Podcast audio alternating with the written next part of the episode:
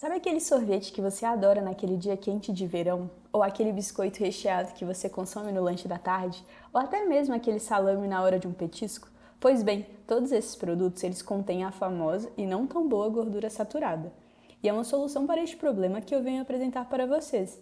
Meu nome é Lívia Alves Barroso e meu projeto de doutorado é o desenvolvimento de um bigel com curcumina para ser incorporado em um produto carne como substituto de gordura saturada.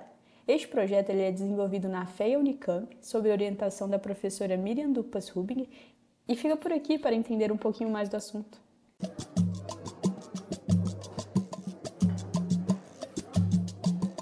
Petiscos.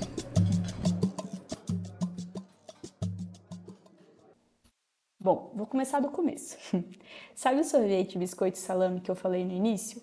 Eles contêm gorduras trans e ou saturadas que estão diretamente relacionadas ao aumento e à propensão de doenças cardiovasculares. Foi pensado nesses problemas de saúde que, em 2019, a Anvisa ela apresentou a resolução número 332. Nessa resolução, ela restringe o uso de gorduras saturadas e proíbe o uso de gorduras parcialmente hidrogenadas para aplicação em alimentos, delimitando um prazo para adequação de até 2023. Tudo isso acabou refletindo na indústria de alimentos, que tem enfrentado grandes desafios para encontrar soluções que permitam substituir então as gorduras trans e diminuir as gorduras saturadas. Mas para isso, é preciso que esses novos produtos eles mantenham algumas características, como por exemplo a textura similar aos produtos convencionais. Neste processo de pesquisa, a tecnologia de estruturação de óleos ela tem demonstrado ser promissora, e é aí que meu trabalho entra.